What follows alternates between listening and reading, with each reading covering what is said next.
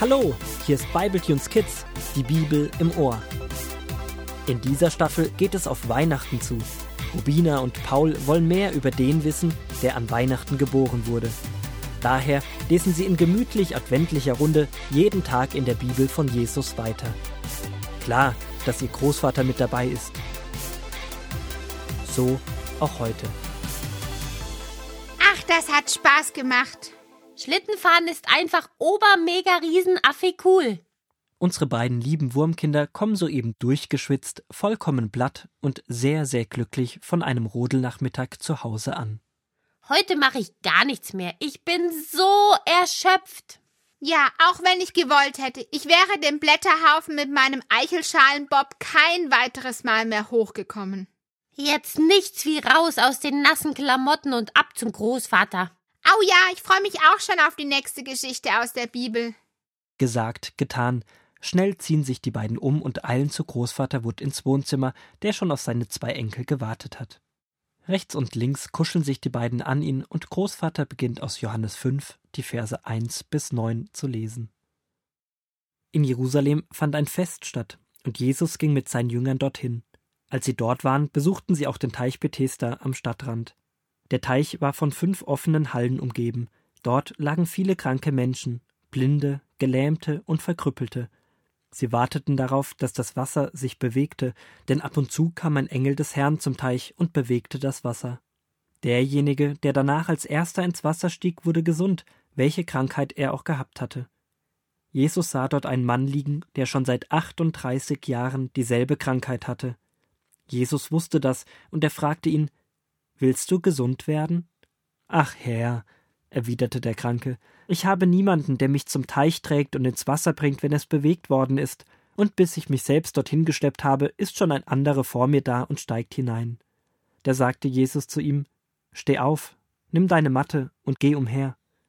Im selben Augenblick war der Mann geheilt, er nahm seine Liegematte und ging davon. Großvater, was heißt das, dass sich das Wasser bewegt hat? Und warum wussten die Menschen denn damals, dass ein Engel das Wasser bewegt hatte? Wasser bewegt sich doch immer. Wenn ich an einen Bach oder einen Fluss denke, dann fließt das Wasser immer. Und ich bin ja auch noch nie gesund geworden, wenn ich da reingegangen bin. Dass sich das Wasser bewegt hat, dürfen wir hier anders verstehen. Ihr kennt das doch bestimmt, wenn man in einem Moment spürt, dass Gott gerade da ist. Man fühlt seine Gegenwart. Vielleicht fühlt man sich getröstet, obwohl man gerade ganz traurig ist. Oder man fühlt sich beruhigt, obwohl man gerade ganz aufgewühlt ist. Vielleicht fühlt man sich aber auch in einem Moment, in dem man denkt, dass man ganz alleine ist, plötzlich nicht mehr alleine, sondern geliebt. So ein Moment ist hier gemeint. Hm, ja, solche Momente kenne ich. Da war ich auf der Klassenübernachtung und war ganz verzweifelt, weil ich so Angst hatte im Dunkeln und nicht einschlafen konnte und Mama, Papa, Rubina und du, ihr wart alle nicht da. Und dann habe ich plötzlich gemerkt, wie die Angst weggegangen ist und ich ganz ruhig wurde, obwohl ja niemand von euch da war.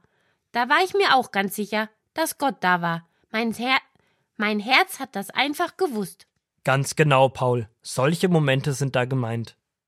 Diese Momente sind aber nicht so oft. Manchmal muss man aber auch ganz schön hartnäckig sein, bis man Gottes Gegenwart so richtig spürt. In der Geschichte ist es ja auch so, dass der Mann 38 Jahre lang warten musste. So eine lange Zeit kann ich mir gar nicht vorstellen. So alt ist ja nicht einmal die Mama. Und weißt du, Großvater, was ich noch komischer finde? Nein, aber ich glaube, du wirst es mir bestimmt gleich sagen. Haha, ja, das werde ich. Und zwar hat der Mann schon 38 Jahre lang gewartet und war so lange krank. Und dann steht da, Jesus wusste, dass der Mann krank war und es ist ja wohl ganz offensichtlich, dass der Mann gesund werden wollte, sonst würde er nicht da herumliegen. Also warum fragt Jesus ihn denn, ob er gesund werden wolle? Ja, Rubina hat recht. Das ist ja wie, wenn ich ausgehungert von der Schule nach Hause komme und die Mama mich fragen würde, ob ich Hunger hätte. Das ist doch ganz offensichtlich. Ich denke, dass Jesus hier zeigen möchte, dass wir ihm sagen, was wir uns wünschen und was uns bedrückt. Natürlich wusste Jesus das schon, aber Jesus möchte mit uns eine Beziehung haben und von uns persönlich wissen, wie es uns geht. Und das macht der Mann ja auch. Er sagt Jesus ja eigentlich gar nicht direkt, dass er gerne gesund werden würde.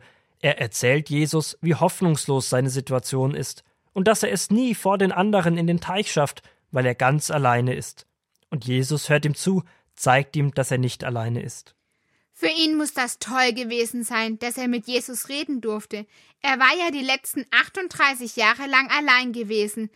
Und da er keine Angehörigen hatte, die ihm halfen, war es vielleicht sogar das erste Mal, dass ihn jemand etwas gefragt hat. Das ist gut möglich. Besonders an dieser Geschichte ist auch, dass der Mann seit 38 Jahren die Hoffnung nicht aufgegeben hat, vielleicht doch noch gesund zu werden. Denn sonst wäre er nicht an dem Teich geblieben und hätte immer wieder versucht, doch noch als erstes in den Teich zu gelangen. Tag für Tag hat er gewartet, dass er es schafft oder Gott ihn heilt. Wie wunderbar, dass er diesen Tag erleben durfte. Jesus hat ihn nicht nur geheilt, er hat ihm auch eine neue Hoffnung gegeben. 38 Jahre lang. Das ist einfach so unvorstellbar, Großvater. Vorher beim Schlittenfahren, da war ich so erschöpft, dass ich mir nicht vorstellen konnte, diesen Berg noch einmal hochzuklettern. Und dieser Mann hat das 38 Jahre lang durchgehalten. Das ist ein guter Vergleich, Paulchen. Die Geschichte zeigt uns, dass es sich lohnt, auf Gott zu vertrauen und auch wirklich Ausdauer zu haben. Wir wissen nicht, wie schnell Gott uns antwortet oder wann er uns heilt oder wie er eine Situation verändern kann. Manchmal greift er so direkt ein, wie bei dir, Paul, auf der Klassenübernachtung. Aber manchmal müssen wir auch dranbleiben und jahrelang beten, bis etwas passiert und Gott sich zeigt. Und wir dürfen darauf vertrauen, dass es sich immer lohnt, oder Großvater? Richtig, Robina. Mit Jesus können wir jeden Berg erklimmen. Dann gehe ich morgen einfach mit Jesus an meiner Seite Schlitten fahren. Vielleicht schaffe ich es ja dann öfters, den Blätterhaufen wieder hochzuklettern. Ach, Paulchen, du alter Quatschkopf.